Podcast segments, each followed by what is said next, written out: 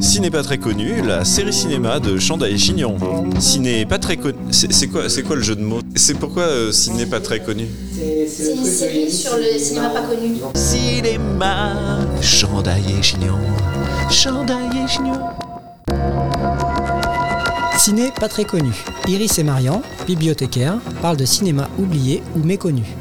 Dans cet épisode, Margot, bibliothécaire, évoque la création et le travail du studio d'animation américain Laika.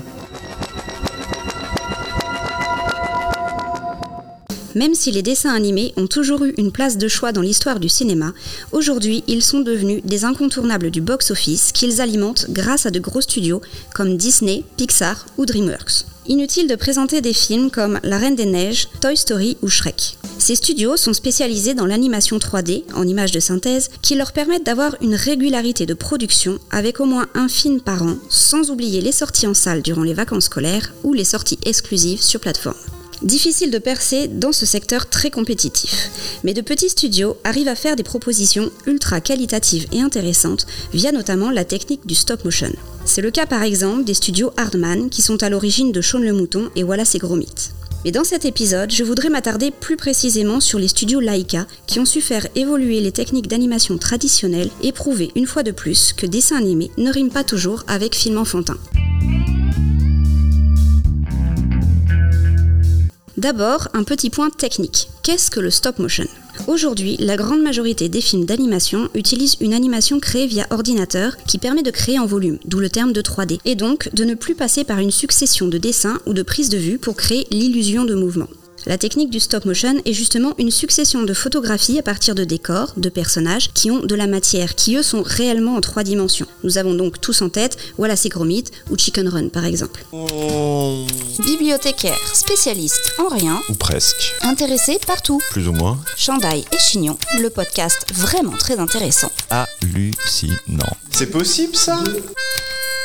Passons au studio Laika. Contrairement aux très installés studios Hardman, les studios Laika sont assez récents. Ils doivent leur création à un grand patron qui était à la recherche d'investissement. Et ce grand patron, c'est Phil Knight, accessoirement le créateur de la très célèbre marque Nike, qui décide d'injecter massivement de l'argent dans un studio déjà existant, le Will Vinton Studio, dans l'Oregon. Investissement dont le choix a été apparemment guidé par son fils, amateur de cinéma d'animation. En 2005, le Will Vinton Studio devient Studio Laika. S'ensuit alors une quête identitaire. Il se lance dans la publicité, l'animation stop motion et l'animation 3D. Le premier long métrage auquel participe le studio est Les Noces funèbres de Tim Burton. Le studio participe à la production et à tout ce qui touche aux techniques d'animation. Mais l'homme qui va créer la ligne identitaire du studio, c'est Henry Selick, réalisateur de L'étrange Noël de Monsieur Jack. En 2009, il va réaliser le premier film du studio, Coraline, adapté de la nouvelle éponyme de Neil Gaiman. Il en résulte un film onirique assez effrayant pour le jeune public. Le style Laika est né, un univers pour adultes, sombre, avec des enfants pour héros, et une animation en stop motion foisonnante et très minutieuse. Malgré le succès en salle de Coraline, Henry Selick quitte le studio et c'est Travis Knight, le fils du grand investisseur, qui en reprend la direction artistique. Travis, qui, grâce à son père, a travaillé comme animateur au sein du studio, suit la ligne directrice initiée par son prédécesseur avec un deuxième film sorti en 2012, Paranorman, un hommage à l'univers des films d'horreur. Viendra par la suite Les Box Trolls en 2014 et Kubo et l'armure magique en 2016. Des histoires sombres et haletantes, parti pris risqué mais qui fidélisent le public. Ciné pas très connu. La série cinéma de Chandoy Chignon.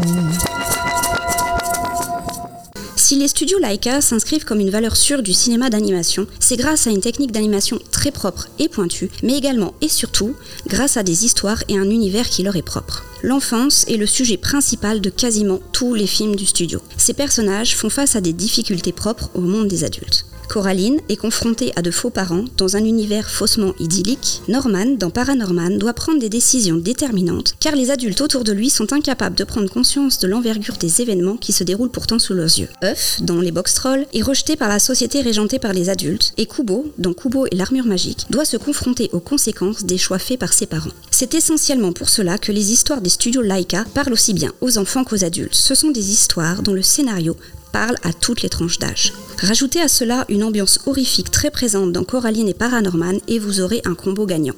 Car ne l'oublions pas, que l'on soit un enfant ou un adulte, on adore avoir peur.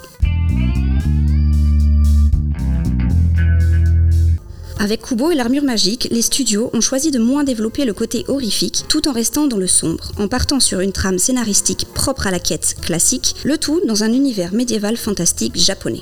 Quant à leur dernier film en date, Monsieur Link, sorti en 2019, il est plus considéré comme un pas de côté. La technique du stop motion est toujours présente, mais l'histoire est foncièrement différente. Plus d'enfants héros, mais un explorateur cherchant à redorer son blason en partant à la recherche de Bigfoot. Un film plus drôle et enfantin, dont le peu de succès en salle est le reflet de la qualité scénaristique du film. Une erreur de parcours que les studios Laika semblent être en train de rattraper car il semblerait qu'ils soient en pleine préparation de l'adaptation du roman noir pour enfants Wildwood de Colin Mello. Une histoire d'amour, de perte et de sacrifice, le tout dans un univers ténébreux et fantastique. Écoute, écoute, écoute, écoute, c'est Chandail et Chignon, le podcast des médiathèques de Saint-Médard-Angèle. Et qu'en est-il de la technique alors? Contrairement aux studios Hardman, qui sont restés dans l'aspect plus traditionnel des techniques d'animation, les studios Laika ont su exploiter les technologies mises à leur disposition. Traditionnellement, chaque figurine est modelée à la main, ce qui rend difficile la modification de certaines expressions du visage notamment. Les modifications faciales sont faites directement à la main sur le visage des marionnettes. Là où Laika a su se démarquer dès le film Coraline en 2009, c'est par la mise en place du prototypage 3D des visages, c'est-à-dire l'utilisation d'imprimantes 3D pour fabriquer des centaines de visages d'un même personnage avec la plus grande variété d'expressions possibles, pouvant se clipser directement sur la marionnette. Plus besoin de retoucher les visages à la main, il suffit de les remplacer. Et le rendu est assez impressionnant. Cette technique permet d'avoir une diversité d'expressions très large ainsi qu'une multitude de petits détails visuels. Laika a su également mixer différentes techniques d'animation. Ainsi, sur un même plan, on peut avoir principalement du stop motion, mais aussi de l'animation 2D et de l'imagerie de synthèse 3D qui permet de rendre des atmosphères notamment. Je vous invite grandement, si ces questions techniques vous intéressent, à aller visionner le contenu partagé par les studios Laika sur leur page YouTube ou sur leurs réseaux sociaux. Ils y partagent essentiellement les making-of et c'est un vrai plaisir de voir la fabrication des décors, des personnages, ainsi que de pouvoir se rendre compte de tout le travail minutieux et chronophage qu'est la prise de vue image par image. Cela permet de prendre la mesure du travail colossal et de la diversité des métiers nécessaires à la réalisation de tels films. Cela permet de comprendre également pourquoi les studios spécialisés dans le stop motion ne peuvent suivre le rythme effréné des sorties en salle des grosses firmes telles que Disney par exemple. L'animation en stop motion est une technique unique en son genre et les studios Laika ont parfaitement su en intégrer les bases tout en y ajoutant des techniques plus modernes grâce à la technologie. Combinez à cela une ambiance sombre qui leur est propre et vous aurez l'identité esthétique unique du studio. Avec ces histoires horrifiques, la preuve en est également que le cinéma d'animation n'est pas toujours un cinéma destiné aux enfants. Alors, si ce n'est pas encore le cas, foncez voir Coraline ou Paranorman pour vous faire un avis. Et pour ceux qui aiment déjà l'univers des studios Laika, restez en alerte, un nouveau film devrait sortir prochainement. Semez vos envies et cultivez votre curiosité en attendant le prochain podcast des médiathèques de Saint-Médard-en-Jalles. Abonne-toi. Ciné pas très connu, une série cinéma de Chandail et Chignon, podcast des médiathèques de Saint-Médard-en-Jalles.